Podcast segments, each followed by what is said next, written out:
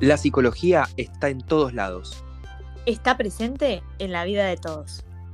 Nos vamos a informar, aprender y entretener. Por eso, acá estamos intercambiando psicología.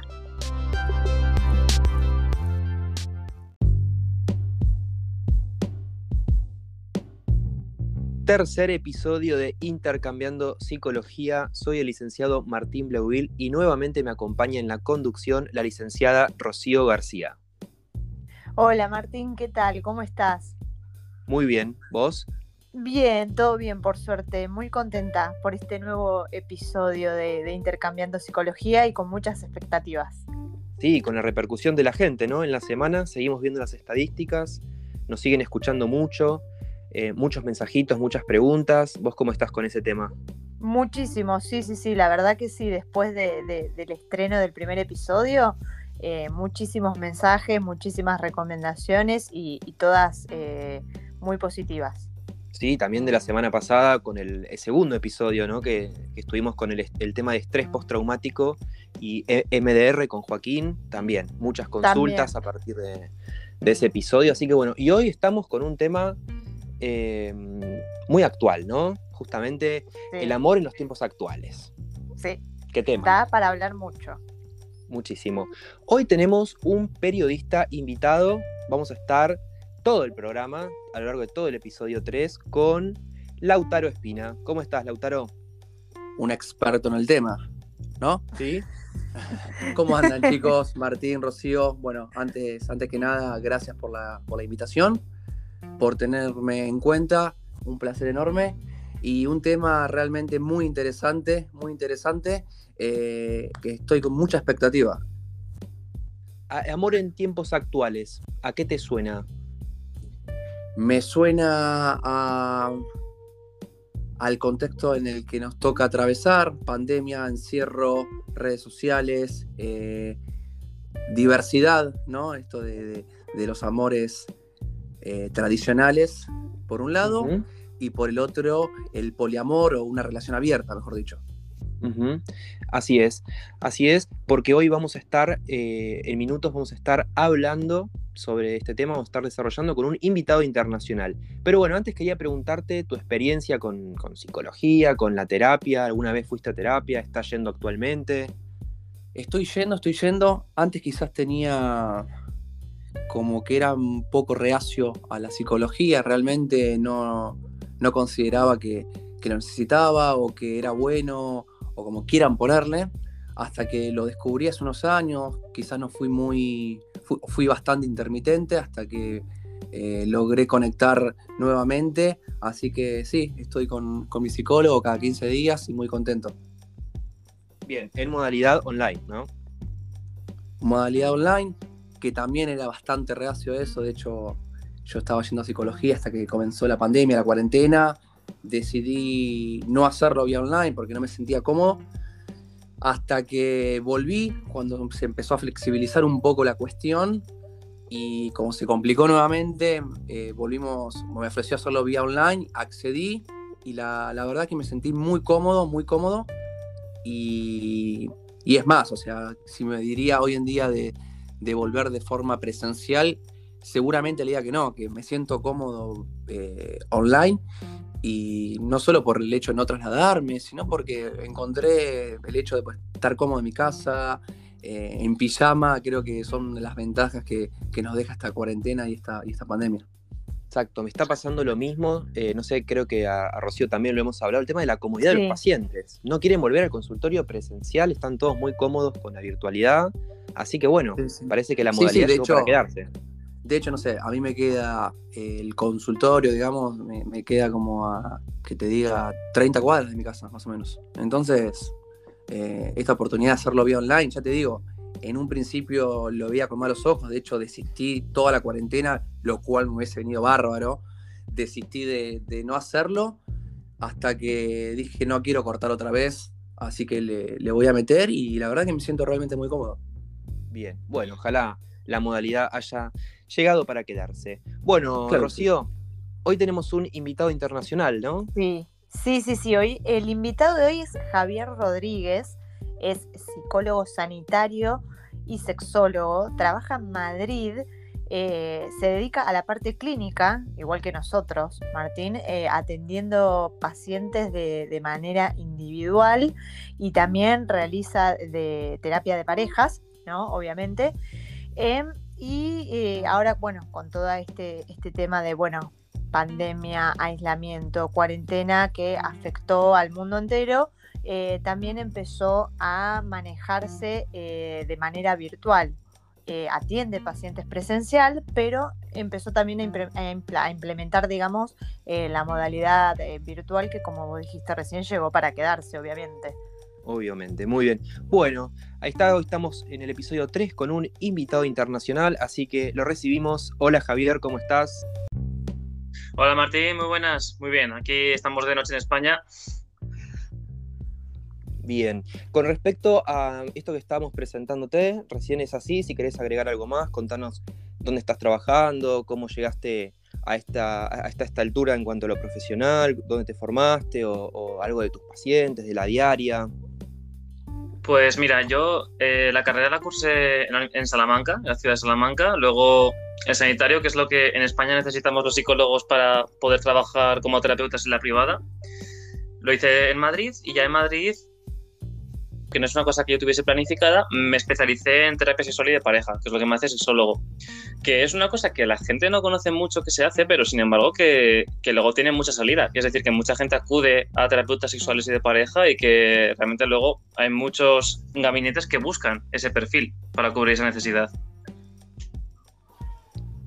Ajá.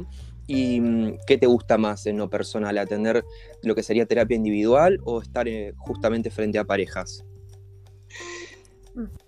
Es distinto. Eh, trabajar en parejas es, más cansado. Tienes que estar constantemente pendiente de que ambas partes estén siendo involucradas, de no estar posicionado en ningún momento, de que ambos saquen algo de esa, sesión. Entonces, me parece que es más fácil y más cómodo hacerlo individual y que el trabajo de pareja es mucho más eh, exigente, pero que a la vez es mucho más agradecido. Porque si tú consigues que dos personas en consulta delante de ti se bajen las armas y se hagan entender, o sea, es un logro muy fuerte. Tal cual, tal cual. Em, y bueno, ¿cómo está la, situación en este momento sanitaria, epidemiológica en, Madrid? Pues eh, ahora mismo, claro, sanitaria, hablando en el término psicológico, la verdad que ahora mismo, que decir, la verdad que considero que Madrid precisamente es un sitio en el que sí que hay mucha atención sanitaria. Y aquí venimos todos a, mucha gente viene a formarse, aquí hay muchas más opciones de, de tener una vida laboral en el ámbito de la psicología, entonces yo creo que aquí sí que hay muchas opciones.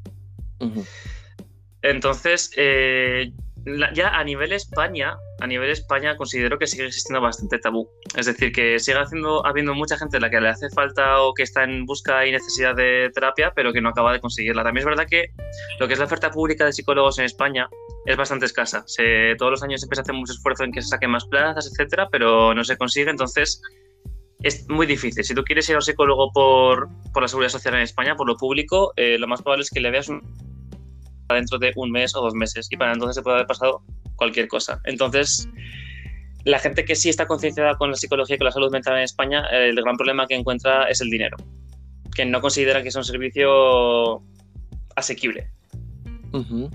Rocío Lautaro, es tremendo lo que está contando Javier. Eh, yo había leído un artículo periodístico hace un tiempo que se había salido acá en Argentina acerca de la situación sanitaria en cuanto a la psicología Em, porque allá le dicen psicólogo sanitario, ¿eh? por eso estamos hablando de lo sanitario. Em, a la demanda, ¿no? Que hay muy pocos psicólogos y hay, digamos, mucha demanda, más en estos tiempos, y la gente no consigue turno, y si conseguís turno es una sesión cada tres meses, había leído yo la nota, y es bastante parecido a lo que está diciendo Javier. Eh, Lautaro, ¿qué opinas? Viste que acá es, vamos, todas las semanas el psicólogo. Sí, sí, yo, yo lo personal eh, cada 15 días, pero sí, lo más común es una vez por semana, por eso es realmente llamativo eh, el espacio ¿no? entre una sesión y otra. Por lo que yo en tu lugar estaría pensando en irme a Madrid a probar. ¿Vos decís? ¿Y por qué no? ¿Por qué no? Eh, yo, es excelente, yo, retomando un poco lo, lo, del principio, me gustaría saber cuál es el un denominador en, las terapias que le plantean, las, ya sea eh, de forma individual o en pareja. ¿Cuál es el común denominador desde que comenzó la pandemia, ¿no? En estos tiempos que estamos. Ojo, pues eh, yo creo que realmente Claro, eh, está empezando más a aflorar ahora lo que son problemas de pandemia, pero lo que viene siendo, claro, yo, llevo trabajando con gente desde, claro, desde que empezó, ¿no? En el momento en el que a nosotros en España nos encerraron, pasamos a modalidad online y todo el mundo lo empezamos a ver por el ordenador. Y ahí era más, tanto la gente que ya, la gente que ya estaba en tratamiento iba muy bien, y la gente que venía de nuevas durante la pandemia era más por temas que tenían de antes que estallaron durante el encierro que por temas a raíz del encierro. Es decir, está siendo un año después, año después, medio año o tal, cuando la gente está empezando a acudir por burnout. Y ansiedad, em, todo ese tipo de cuestiones, acá se está viendo mucho, todo lo que es, eh, hay muchas consultas, por ejemplo, de ansiedad. Sí, yo creo que principalmente eh, desde que se inició eh, el tema de la, de la cuarentena, la pandemia y todo, que ya venimos arrastrándolo desde el año pasado, creo que se, se empezó a generar mucho en la sociedad, en, general, el tema de la, de la inestabilidad, o sea, la inestabilidad emocional que nos genera todo este temita de la pandemia. Es que hay mucha incertidumbre, desde el gobierno hasta todo, ¿no? Porque como es todo tan impredecible, hay mucha incertidumbre y nadie te puede garantizar cuándo va a finalizar Así que yo creo que por eso se está acentuando el tema de las consultas por ansiedad. ¿Vos cómo lo ves, Javier, allá, el tema de las consultas por ansiedad? Lo veo igual, o sea, la mayor de las, la mayor de las eh, de los motivos de consulta por los que viene la gente es por eso, es porque están muy cansados, no aguantan más. Eh, claro, o sea, nosotros en psicología todos tiramos mucho de, de darle recursos a la gente, de estar fuera, hacer otras actividades, conocer a otras personas, y claro, todo eso con la pandemia está limitado. Entonces, la gente está viendo también limitados sus recursos. Y al final lo que queda es mucho proceso de aceptación y que no tolerancia, ¿no? O sea, aceptación de decir, esto es lo que toca ahora mismo y tenemos que hacerlo lo mejor posible dentro de esas medidas. Y hay mucha gente muy quemada con, con no sentir que avanza, con que lo único que sucede en su vida es el trabajo a casa y en el trabajo están mal. Entonces, mucha gente se está dando cuenta de lo que estaba mal en su vida y antes sí podían ahogar en otro ocio y ahora no, es lo único que existe. Exactamente. Bien, y yendo al tema que, hoy nos une, que es el amor en los tiempos actuales, hemos estado durante la semana haciendo eh, entrevistas en nuestras cuentas de Instagram.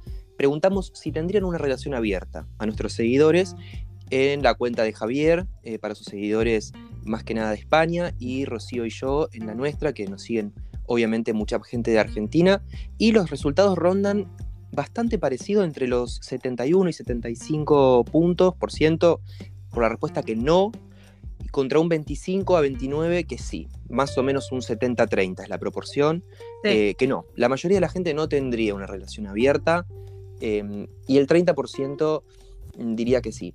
Tal vez eh, esta, esta, encuesta estaba presentada sin haber, sin eh, especificar bien ¿no? a qué nos estábamos refiriendo. Así que hoy vamos a estar hablando justamente de esto, ¿no? Relación abierta, matrimonio abierto. ¿Cómo se le dice en allá, Javier, a la relación abierta? Sí, en relación abierta se dice igual. Lo que es relación abierta es relación abierta. Lo que entendemos por dos personas que pueden acostarse con gente fuera de ese núcleo de pareja es relación abierta. Y lo de monogamia, me decías. Claro, o sea, monogamia sería el modelo que hemos tenido siempre. Monogamia, lo que ha dicho, lo que antes Rocío ha llamado pareja normal, ¿no? Monogamia sería el, dos personas que están en pareja y que la fidelidad consiste en que solamente pueden estar el uno con el otro, afectivo sexualmente. Exactamente. Pero creo que vos decías monógama y no, no monógama, ¿puede ser? Eso es, sí, o sea, tendríamos relaciones monógamas y relaciones no monógamas consentidas, es decir, que ambas partes están de acuerdo en ello. Claro, lo que acá sería, Martín, digamos, em, eh, pareja normal o poliamor, como le dicen ahora acá. Bueno, acá me gustaría una intervención. Eh, Javier, en una de tus publicaciones en Instagram, marcas la diferencia entre una relación abierta y el poliamor. Ajá, sí. Que quizás a veces se confunden esos términos. Sí, sí, yo creo que no solamente se confunden a nivel descriptivo, sino que también se confunden en en lo que la gente siente que entra cuando hace eso, ¿no? O sea, por lo general cuando alguien hace eso se habla, de abrir la relación. Por ejemplo, yo estoy con una chica ahora mismo y llegamos a un punto en el que nos queremos acostar con más gente. Entonces, se supone que vamos a hablar de abrir la relación. Y claro, hay gente que en ese abrirlo no entra en definir qué implica abrir la relación, ¿no? Simplemente es como, ah, vale, pues entonces nos podemos acostar con otra gente, no detallamos más. Y claro, ¿qué quiere decir eso? ¿Quiere decir que puedo acostarme con gente que conocemos los dos? ¿Podemos acostarnos en nuestra casa en la que vivimos como pareja? Eh, ¿Puedo acostarme con otra persona, desarrollar un vínculo y permitir que eso se convierta en algo más que solo sexo? Entonces, eh, digamos que en el poliamor eh, puede haber afecto, si se quiere, y en una relación abierta no. Exactamente. Si hablamos de poliamor, estamos hablando de que se están estableciendo lo que se dice un sistema de relaciones. Es decir, hay más de dos personas y ellas tienen contacto, o sea, tienen más de una pareja. Me explico. No quiere decir que esto obligatoriamente, por ejemplo, lo conviertan en una trieja, ¿no? Dígase, por ejemplo, un chico que está con dos chicas y los tres entre sí se quieren y se respetan y se, y se sienten afecto. Poliamor, por ejemplo, puede ser que yo esté enamorado de una chica y de otra chica y ambas son mis novias, pero entre ellas no lo son. Es decir, entre ellas no hay relación. Claro. Exactamente. Estaba pensando y, hablábamos el otro día cuando estábamos preparando este podcast. En Argentina se confundió mucho el término porque la palabra poliamor la introdujo Florencia Peña, la actriz, eh, ¿no? Eh, Lautaro Rochi la introdujo Florencia Peña hace unos años y bueno, quedó como en boca de todos el tema de, esta palabra, que la verdad no se hablaba mucho en Argentina hasta que ella la nombró cuando habló públicamente de, su tema. Y bueno, eh, quizá como que sin querer, queriendo impuso esa moda. La gente, yo empecé al menos a escuchar esa palabra a partir de que ella la trajo, al menos acá. Sí, pero ella la introdujo. O sea, ella cuando la introdujo, digamos, la, la introdujo, digamos, eh, viniendo de una infidelidad de quien era, de quien es hoy en día su pareja, porque ella siguió en esa relación y como que minimizó esa infidelidad diciendo, no, nosotros somos una pareja abierta, practicamos el poliamor. Y ahí apareció eso. Exacto, pasa que como, como sociedad, digamos, desconocíamos eh, supuestamente esto que ya estaba hablado entre ellos y quedó para puertas para afuera, quedó como una infidelidad, pero bueno, aclaró por su parte esto. ¿Qué opinan ustedes, vos Lauti, de, de esto? Eh, a ver, yo en lo personal eh, siento que no estoy preparado para una relación abierta. Quizás como que tengo esa cabeza eh, culturalmente antigua, digamos. Y, pero creo al mismo tiempo que los que sí tienen esa capacidad es como que están, siento que están como evolucionados. Como que es el futuro. ¿Me explico? Sí. Sí, sí, sí, sí, Igual por, lo que vemos, o sea, en, en las encuestas, en las tres encuestas superó, digamos, el hecho de no relación abierta. O sea que no, culturalmente todavía no está aceptado, ni acá ni tampoco en Europa por el resultado de la encuesta de, Javier. Exactamente, nosotros queríamos establecer, a ver si había, descubrir, a ver si había muchas diferencias en cuanto a lo numérico, al porcentaje, en, en cuanto a Europa versus Latinoamérica, y la verdad que encontramos números bastante similares más allá de la encuesta, Javier, en el consultorio o, en la calle, ¿no? Porque antes también que psicólogo, sos ciudadano, sos persona. ¿Vos qué sentís? ¿Qué, qué palpitas ahí de, estar en Europa, de vivir en otro país? Eh, más allá de estos números que aparentemente dan como que no, categóricamente, ¿vos ves que la gente allá tiene como una aceptación mayor a este tipo de relaciones? Yo veo que sí. También la cosa, claro, aquí estamos en Madrid, Madrid es la capital, ¿no? Madrid sí que es un poquito más internacional, a veces en este tipo de asuntos se ve de otra manera, ¿no? No es lo mismo, por ejemplo, una persona que es homosexual en Madrid que serlo en una ciudad más pequeña y un poquito más tarada de mente. Entonces, yo creo que también, por ejemplo, si cogemos ese contexto, eh, la gente joven, la gente joven me refiero 30 y pocos, 20 y algo, gente que haya nacido, joder, voy a decir más las fechas, bueno, que tengan esa edad. Eh, sí que les veo que tienen más apertura mental para entender esto y validarlo. También tengamos en cuenta una cosa, el tener una relación abierta o poliamor no deja de ser una orientación afectivo-sexual. Quiero decir, que te gusten chicos o chicas es una orientación sexual, que te guste una relación con más personas o menos personas con este tipo de fidelidad o esta otra, no deja de ser también una orientación. Entonces no solamente es una cuestión de lo leo, lo entiendo, me lo propongo y lo vivo. Es decir, llevo toda la vida con una sola novia, pero de repente me doy cuenta que quiero una relación abierta y me esfuerzo en tenerla. Porque precisamente muchas personas se topan con eso, con el mi pareja si quiere, yo no quiero, pero es lo que se hace ahora y lo intento tener. Y como no es una cosa que realmente viven, al final acaban haciendo forzada. También tener en cuenta que, como toda orientación, con el tiempo puede, puede variar. Y igual cuando eres más joven tienes muy claro que solo quieres estar con una persona y a medida que te haces mayor sí que te ves estando con más de una a la vez y queriéndolas a todas. Entonces también es una cuestión de con qué se vaya uno sintiendo cómodo. Sí, es algo muy personal, básicamente, ¿no? Tomar una decisión así o encarar una pareja desde esta perspectiva. Sí, es una elección. O sea, digamos que acá muchas veces cuando se recurre a hacer eso en una pareja, eh, se lo toma más que nada como, como una infidelidad, ¿no? El hecho de, no sé, un pibe que está de novio y a, su vez anda con otra, o lo mismo una chica que está de novia y a su vez anda con otro. la, famosa, la famosa frase era poliamor y no sabía. ¿No? Claro, exactamente. Era poliamor y yo no me enteré. Eso mismo, o sea, ya sería poliamor, pero no, uno no lo toma como, no, es, poliamor, no, vos lo tomás como, es infidelidad, de una, de entrada. Claro, es que si una, persona ya lo está viendo como infidelidad, es una infidelidad. Entonces, quiere decir, o sea, tiene que estar ahí pactado entre los dos. Si no, ya es otra cosa distinta. Es como, ah, yo sí que estoy sintiendo así. Vale, pero yo no. Entonces me estás poniendo los cuernos. Exacto. Es, clave que esté pactado desde antes, porque si no es como el, chiste que, decía Lautaro. La verdad es que sí, si no está preestablecido desde antes. Eh, estaba pensando, eh, con respecto a todo esto que estamos hablando, estamos, para darle contexto, 2021, pleno eh, auge de, las redes sociales, del uso de la tecnología, claramente acentuado por el contexto de pandemia. Hoy en día estudiamos, trabajamos, vamos a terapia, hacemos todo a partir de, del ordenador, como dice Javier, de la computadora. Em, parece que hoy en día puede ser que, parece ser más difícil ser fiel con todos los estímulos que hay a partir de las apps de citas, eh, como que distraen, como que quitan el foco y resultan como una tentación que amenaza la integridad de la pareja. Javier, ¿vos cómo lo ves? Yo creo que ser fiel no ha sido fácil nunca. Quiero decir, la, monogamia no deja de ser una cosa impuesta por la iglesia. O sea, no deja de ser un modelo de pareja que hemos creado las personas. No es que hayamos nacido y como animales nos pida el cuerpo estar con una sola pareja toda la vida, como los periquitos. O sea, a nosotros lo que nos sale realmente pues es esa atracción, ¿no? De hecho, mucha gente cuando acude a terapia y empieza una relación de pareja dice, joder, es que Mm, veo a chicas en el metro y me gustan y me, y me, parece, y me, y me atraen y me excitan. Y es como, entonces estoy siendo infiel.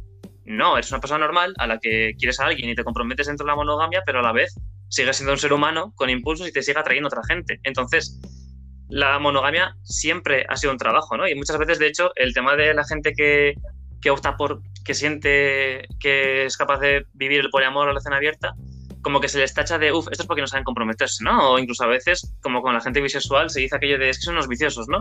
Están buscando eso y es como, eso precisamente yo creo que lo que hace es más acrecentar el estigma. La infidelidad ahora eh, siempre ha sido un problema, el ser fiel, y creo que sí, ahora tal vez sea más, más fácil no serlo, pero no solo no por el hecho de que ahora siga habiendo la misma cantidad de parejas y la gente sea más infiel, sino por el hecho de que ahora mismo la gente antes que caer en eso directamente no se compromete. Entramos en lo que, lo que llama Bauman eh, relaciones líquidas. Hablamos del compromiso justo como para saber que tú me interesas, pero no como para comprometerme demasiado y tener una responsabilidad contigo. A ver cómo es eso, porque me parece que acá se está dando mucho en Argentina eso de relaciones líquidas. Me suena bastante. A ver, ¿a ustedes también? Sí. A ver. El quiero estar con vos, pero no me quiero comprometer. No quiero dar sí, como algo de... Sí, como algo de poco compromiso, ¿no? Sí, que después termina siendo nada, porque esas relaciones, o sea, a, la larga se disuelven. Sí, claro, es, de hecho, eso pasa en Argentina, pues también en España yo creo que pasa cada vez más, ¿no? Eh, realmente ahí la base es lo que se llama la responsabilidad efectiva, ¿no? Que es aquello de, en una relación con alguien, ya sea pareja, sea sexo, sea amigos, lo que sea, aunque no te quiera, aunque no seamos pareja, vayamos a casarnos, eres una persona y eres una persona y el hecho de que estamos compartiendo algo hace que sintamos algo el uno por el otro. Entonces, eso genera la posibilidad de que vaya a haber daño. Entonces, el ser responsable efectivamente es un voy a intentar hacerte el menor daño posible. Y claro, en esas relaciones líquidas en las que la gente no intenta comprometerse demasiado, pues o por miedo al compromiso, o por no saber lo que quieren, o por egoísmo y salir ganando, y caen comentarios como el, ah, bueno, pero es que yo nunca te dije que fuéramos a seguir quedando, ¿no? O, Uy, es que no habíamos dicho que no pudiésemos estar con otra gente, a pesar de que yo te he visto a ti eh, que estabas bien involucrado conmigo. Entonces, es aquello de no querer comprometernos lo suficiente por, por el miedo a eso, ¿no? A intentar salir del modelo, que, querer el modelo y no estar en el modelo. Me mola lo que la monogamia me aporta, pero no quiero mantener a largo plazo. Y agrego entonces, eh, y para también debatirlo, ¿El amor incondicional existe? No. es muy difícil responder eso. Lo siento mucho por toda la gente romántica, el amor incondicional no existe. No. Bueno, hasta acá llegué yo entonces. Hasta acá llegué. yo, ya me yo ya me acabo de dar cuenta que no. No. No, no, es muy difícil. O sea, es como decíamos, eh, si, si, si, se habla, no, la infidelidad no es algo de ahora, o sea, uno escucha anécdotas de, de, infidelidad de la época de, no sé, de nuestros abuelos, que en esa época ni siquiera tenían teléfono, tenían, no sé, un teléfono de línea y se llamaban cada, cada muerte de obispo, y así todo había infidelidad igual, o sea, no es que porque ahora hay aplicaciones, existe Instagram o Facebook, ahora hay más posibilidades de ser infiel que en la época de antes, o sea, en la época de antes se las rebuscaban igual si querían, ¿eh? no necesitaban tener Instagram. Pero ahora con todo el tema de las redes, la innovación, que, que un like, que un me gusta, que esto, no, es peor Digamos que estás, quizás hoy en día estás a dos clics de ver a alguien de, una cita, digamos. Sí. Es que hoy en día yo lo veo, lo veo también en mis pacientes o en terapia de pareja. Eh, un like hoy en día puede arruinar una relación. Total, totalmente. Sí, sí, sí. Sí, sí, sí, porque empiezan los debates de, eh, o sea, de, de, buscarle el sentido al like. Vos sabés que es un me gusta, me puede gustar la foto, o como lo quiere interpretar el otro, me gusta, pero ¿por qué te gustó la foto? Dependiendo de qué foto sea. ¿No? ¿Por qué le pusiste me gusta a esa o a ese? Y ahí es como que empieza, ¿no? El tema del debate, de que uno se empieza a hacer la cabeza, ¿no? Los conflictos. Y es como que hoy por hoy sí, las relaciones están como bastante pasadas por las, por las redes y por eso es que tampoco duran tanto y no existe tanta incondicionalidad. Tal cual.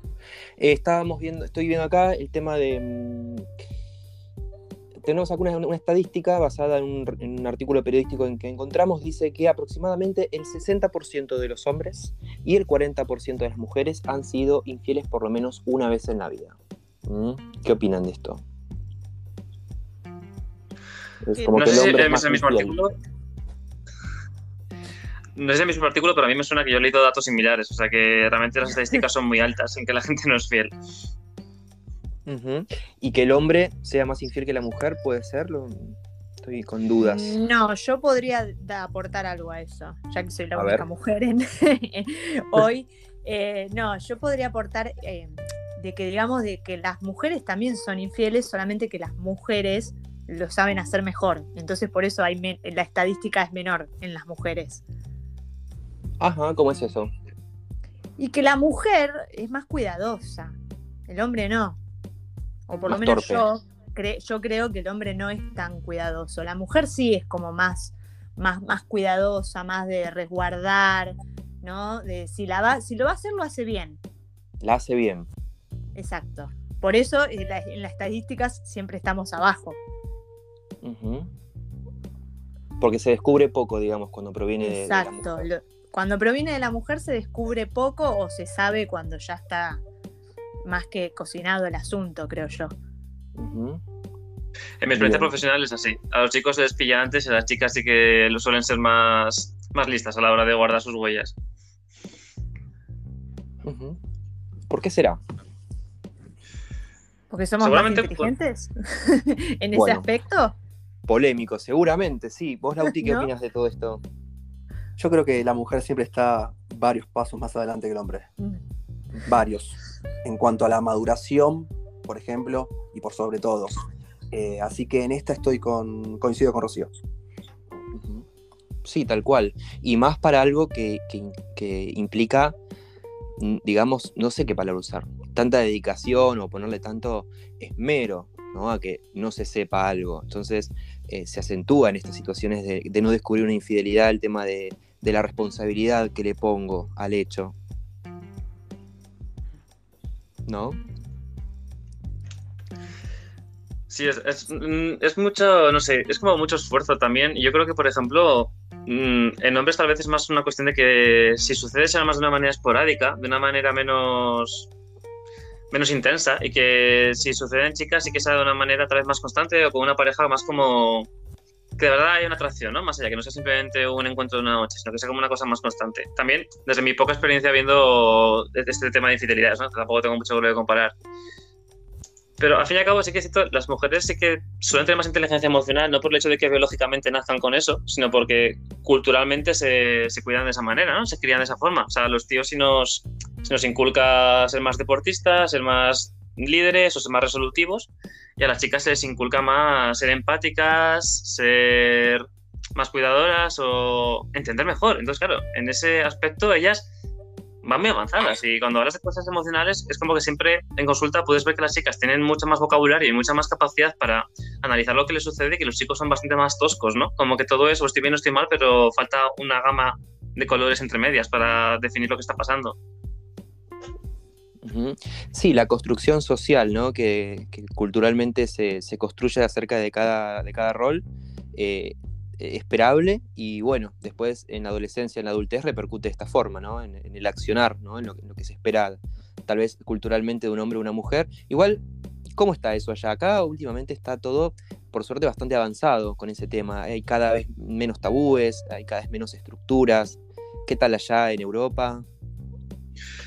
Aquí también se están, se está tirando bastantes barreras, ¿no? Te quiero decir, el feminismo va pegando muy fuerte y ayuda mucho a, a, visibilizar cosas, a visibilizar causas, a intentar romper también con roles de género, etcétera.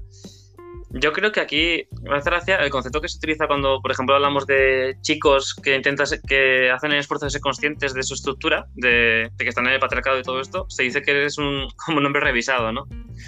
Entonces, aquí como que es un esfuerzo que se hace y a la vez hay muchos chistes también, como de los tíos que, se abanderan de estar revisados, pero realmente no lo están.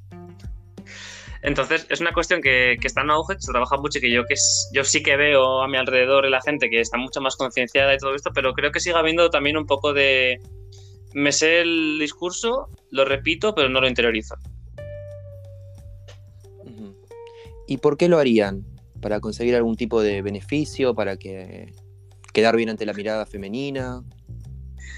Sí, más o menos por ahí. Está la coña, en España está la coña, por ejemplo, a veces en tweets o así, de, de chicos como que hacen algún comentario de ese estilo, como a favor de derechos femeninos y todo esto, y como que, alguien le responde diciendo, Antonio, vas a fallar lo mismo.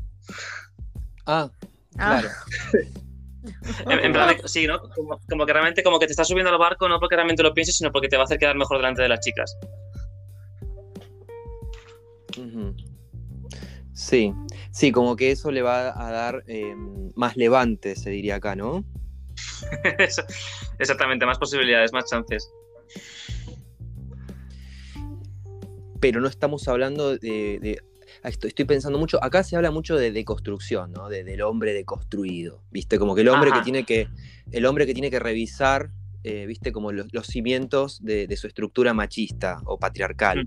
Em, vos decís como que, bueno, no todos los hombres llegan a esa verdadera deconstrucción, sino que muchas veces lo hacen por un beneficio ahí secundario, ¿no? Por conseguir eh, justamente em, e, e, esa como mirada acerca de la mujer, ah, mira qué interesante, e, él no es un machista o, pudo deconstruirse y en realidad no, no es tan así. Exactamente, y de hecho también hay mucha broma de que las chicas como que ya son conscientes de ello, ¿no? De que tienen ya tienen cuidado cuando conocen a un chico y le ven hablando así por el tema de que noten que su discurso es más bien falso, ¿no? Que no es sincero. Bueno, acá también pasa eso. Sí, ¿no? Acá sí, acá también. Hay, podés conocer en cualquier lado gente que se arme un speech ¿no? O un diálogo o, querer mostrarse de, una forma que no es por el simple hecho de, estar con alguien. De pertenecer. además, eso es una cosa.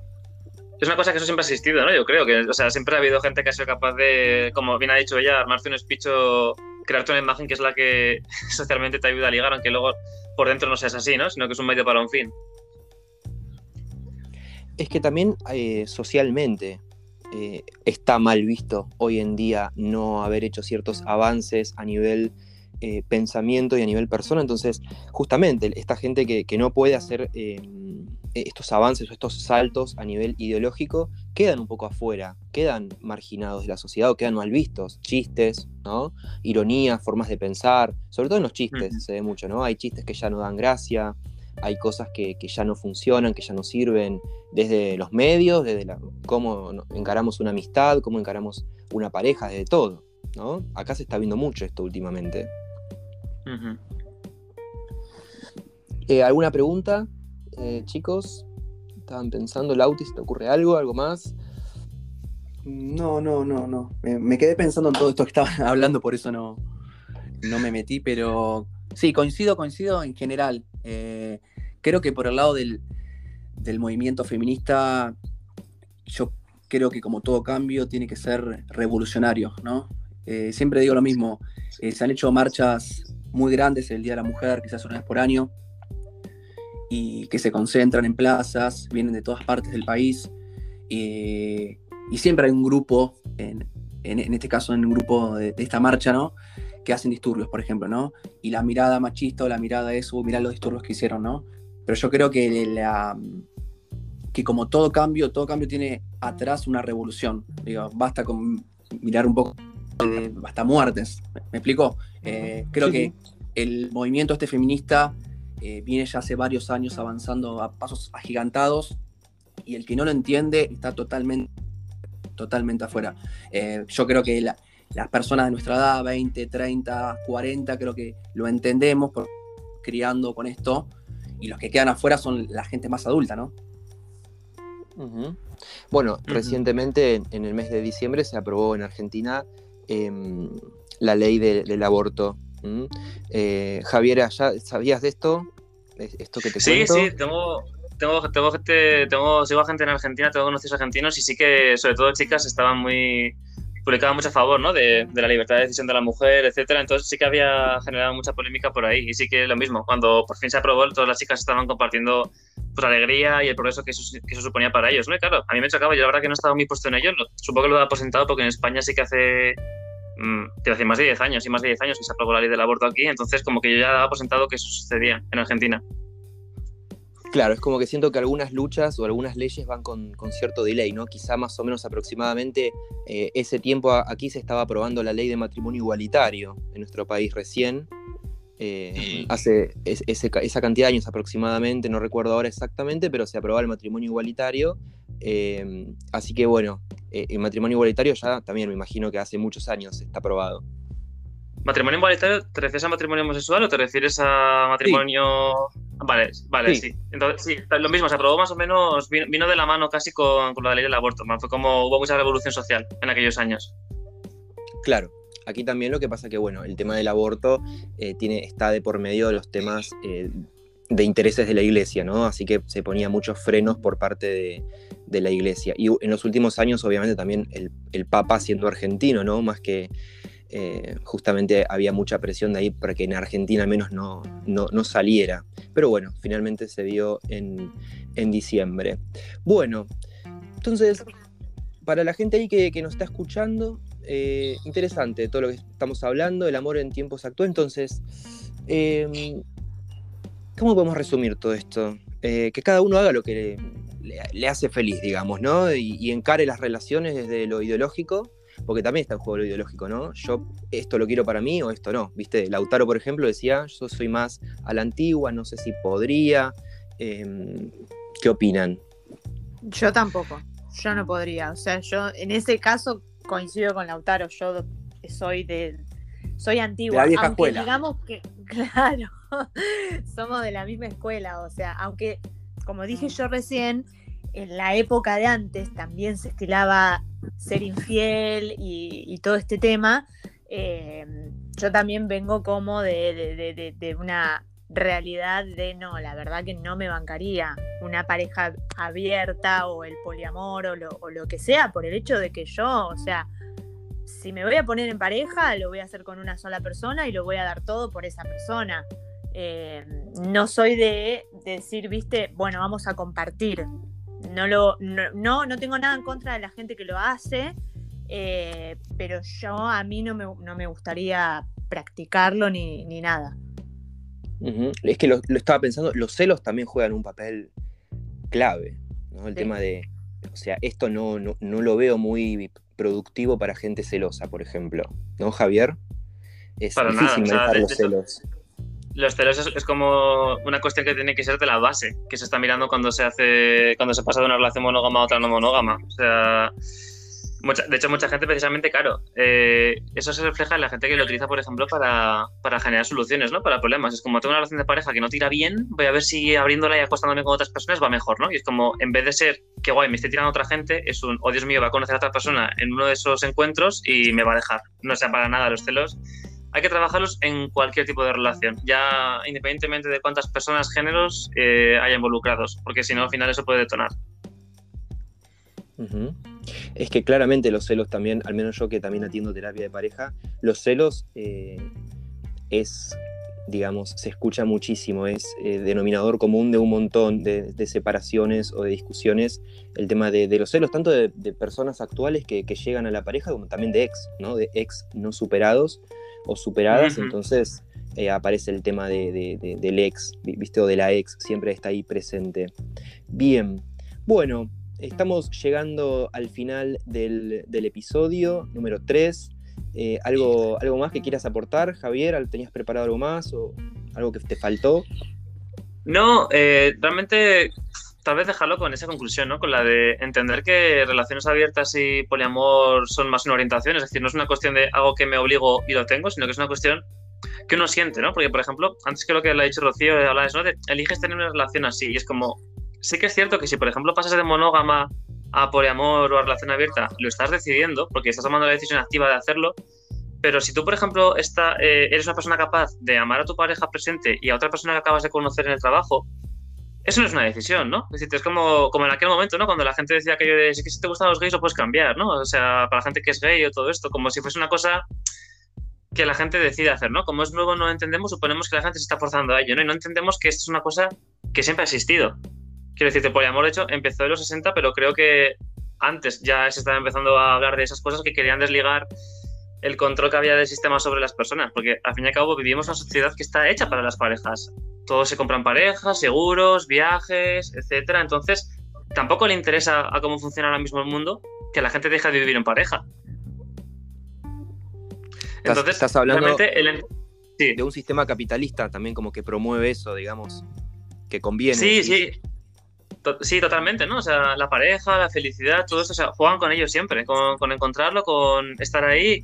Lo hablábamos antes, ¿no? Eh, lo decíais el tema del amor el amor incondicional, el amor que todo lo puede, ¿no? O sea, seguimos viviendo bajo muchos mitos románticos que nos mueven y ese mito es el, pues, el de la fidelidad entendida es la monogamia, etcétera. Entonces, yo creo que el hecho de hablar de todo esto es un no es para todo el mundo, no tiene por qué serlo, pero mucha gente yo creo, por ejemplo, que eh, ha respondido solo un 30% que sí de los que hemos encuestado, igual dentro de unos años son más personas por el hecho de que se han creado una sociedad en la que sentís así está más normalizado y se lo han permitido. Perfecto. Vos decís que la gente que votó, estabas diciendo como que crees que en unos años también puede cambiar, como de, pensamiento. ¿Eso por qué puede ser? Por evolución, por, gente que tal vez se lo ha planteado pero no la acaba de convencer porque piensa que no les va a hacer felices y que tal vez con el paso de los años, de los modelos que veamos en series, en películas o lo que sea, o de conocer a gente de su entorno que sí ha sido feliz con eso, le den una oportunidad. Bien. Es decir, que está en auge, esto está en constante cambio y transformación. Sí, totalmente. Más sobre todo porque... Sí, perdón. Sí, no. Las sociedades van evolucionando, las cabezas se van abriendo, eh, y no solo en cuanto a la fidelidad, sino también a, los gustos y orientaciones sexuales.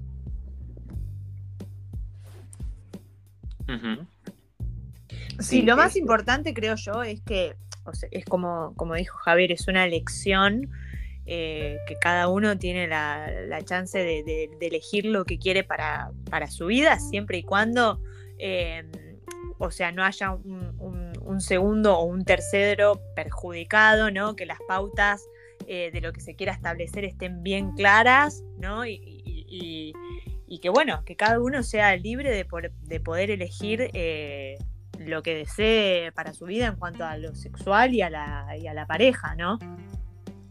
Sí, básicamente no lastimar al otro. Eso. Yo creo que para que, haya, para que haya amor, eh, cada uno interpreta lo que es amor, ¿no? Pero para que haya amor tiene que haber condiciones, digamos, ¿no? Eh, no sé, por ejemplo, temas celos. Eh, pero para que haya amor tiene que haber condiciones. Y no me voy a meter en eso, pero podría ser que el amor, el amor es un contrato con otra persona o con otras personas. Freud decía que el amor no es sin renuncia. Siempre hay que renunciar a algo en el amor, a una parte muy, muy profunda nuestra, ¿no? Porque obviamente que cuando nos encontramos con un otro no es igual a nosotros. Tiene sus cosas, sus diferencias, sus, sus fantasmas y bueno, en, el amor uno tiene que también renunciar a un poco eh, de, su yo, ¿no? y para poder construir una, relación y una pareja con ese otro. Sí, por eso creo que lo más difícil. Sí, también. Yo creo que lo más difícil hoy en día es coincidir. Sí. Por esto que, plantea Rocío, ¿no? Coincidir con alguien es muy difícil, muy difícil. No sé qué piensan ustedes. Sí, tiene mucho elemento de timing, de coincidir con la persona justa en el momento apropiado. Además, ahora que estamos en un momento, en un mundo tan globalizado en el que nadie está en el mismo sitio, antes era fácil conseguir una pareja porque la gente nació en un barrio, vivía en un barrio, trabajaba en un barrio y esa era su vida. Entonces, al final las opciones se limitaban, pero ahora somos gente que vivimos en el extranjero, nos movemos mucho, hacemos vida, nos quedamos con un solo grupo, entonces hay más opciones. Hemos pasado de conformarnos a maximizar. Claro. Y el tema del contrato, estaba pensando, como decía Lautaro, es, es clave. Pero bueno, hoy estamos entendiendo el amor en los tiempos actuales y entendemos que, que bueno, el contrato también quizá pudo dejar de ser eh, monógamo, como estuvimos hablando, ¿no? También puede haber un contrato, una relación abierta, ¿no, Javier? Y está establecido así. Sí, exactamente. Yo creo el problema es que en la monogamia se da por sentado que no hace falta hacer un contrato, como que todos tenemos en la cabeza interiorizado cómo tiene que ser una relación monógama, lo cual no es así, porque hay monogamias distintas de que se considera infidelidad y que no, y cómo se vive la pareja. Y cuando se habla de relaciones no monógamas, precisamente el contrato es más largo, porque hay que añadir más cláusulas. Es un, ¿a quién, con quién se me puede acostar? ¿Con quién se me puede enamorar? ¿Bajo qué condiciones? Eh, ¿Lo podemos conocer? ¿Puede estar delante de nosotros? Eh, ¿Tenemos que comentarlo todo o solo ciertas cosas? O sea, realmente requiere más inversión. Es un lío. Es un lío. Es, un lío, es, agotador, pero la gente lo hace porque de verdad le sale a ganar, seguramente. Si no, no se pondrían a ello, pero requiere mucho esfuerzo. Y también estábamos viendo, eh, cuando armábamos eh, la rutina, que hay mucha gente, decía también esta misma estadística, que lo piensa pero no lo puede concretar que lo piensa pero no lo puede hacer. O, se le cruza por la cabeza esto de, che, eh, esto será, me hará más feliz o, será algo más flexible la relación. Así que bueno, la, idea también de este, este, podcast, podcast siempre es dejar algo para que la gente piense, ¿no? O se quede con algo, ¿no? Construir algo. Y la verdad es que, bueno, quizá después de, escuchar este episodio alguien se, replantea, ¿no? Eh, algo de todo esto, ¿no? Porque estamos viendo que también hay una estadística importante de gente que lo piensa, pero que no lo puede concretar o que no lo hace, ¿no? Y en base a todo lo que venimos hablando hoy, se darán cuenta que es porque, bueno, quizá hay algo de su, de su ideología, de su forma de pensar o de su forma de entender la vida o las relaciones que no le permite eh, romper con esa estructura personal de decir yo puedo tener una relación así, ¿no? ¿No, Javier? Esto de lo veo como una posibilidad, pero no, no me animo a hacerlo, no lo puedo encarar. Claro, eso es, porque igual tiene que hacer un trabajo personal de saber que no, que no, por ejemplo, alguien que diga que si entra en una relación abierta va a sentir que la gente que va a estar amándose en el sistema van a quererse más entre ellos que a mí, ¿no? Y igual estás tocando con inseguridades. O, por ejemplo, que es alguien que ahora está en una relación de pareja y su pareja no quiere abrirlo, pero a él sí que le gustaría, pero se está mordiendo la lengua por mantener lo que ya tiene. Bueno, el tema de inseguridad es muy amplio, me, da como a capítulo aparte. tema de la inseguridad dentro de una relación. Yo creo que todos los que, no, yo creo que todos los que, los que este, los solteros, los que estamos solteros y los que, los oyentes que están solteros, después de escuchar esto van a decir menos mal que estoy soltero, porque esto da, esto da para pensar horas, creo yo. Sí, tener pareja anda para dejarte bastante dinero en, sesiones, la verdad.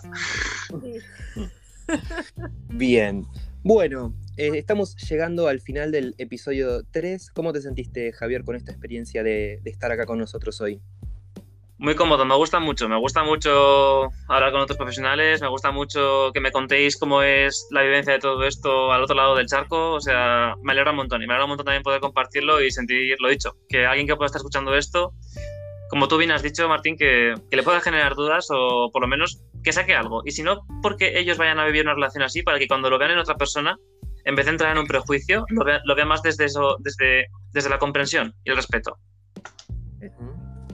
Exactamente. Bueno, muy interesante el cierre, la conclusión. Vos, Lautaro, periodista invitado, ¿cómo te sentiste en el capítulo de hoy? Muy, muy bien. Gracias. Eh, un placer también escuchar a, a Javier, lo, eh, su experiencia, su mirada, ¿no? Detrás del charco, como, como dijo él. Y lo que no sé si le avisaron es que por este podcast eh, tenemos que seguramente la invitación abierta a Madrid en algún momento. Obviamente, esperemos que nos invite. No sé si te avisaron. Yo, no sé si te avisaron. Yo, por supuesto, tengo sitio y tengo ganas. Todo lo que sea que venga gente de fuera, por el amor de Dios, que se caigan las barreras y, y permitirlo, por supuesto que sí. Bien, ahí está la invitación realizada. Era, bueno. era canje, era canje y no me enteré. Para, para Javier. Eh, eh, ahí está, eso, era, lo que nos faltó decirle antes, pero bueno. Claro, que esperábamos la invitación para poder cruzar el charco. Ah, vale, vale. Bueno, eh, eso es todo por el episodio de hoy. Nos vamos despidiendo. Rocío, la pasé muy bien. Gran experiencia como siempre. Nos vemos la próxima, ¿te parece? Dale, dale, Martín, nos vemos la próxima y bueno, espero que los oyentes lo, disfruten y, que bueno, se generen un montón de, debates y después esperaremos las críticas a ver qué tal nos fue. Así es. Bueno, como siempre nos pueden escribir en la semana en nuestras redes sociales y también eh, en nuestras redes sociales vamos a estar pasando el Instagram de Javier para si lo quieren seguir o le quieren preguntar algo o a nosotros después de haber escuchado esto también como siempre respondemos sus consultas en nuestras cuentas de Instagram eh, durante la, la semana. Bueno, nos despedimos, eso es todo por hoy. Nos encontramos en el próximo episodio de Intercambiando Psicología. Muchas gracias por estar ahí.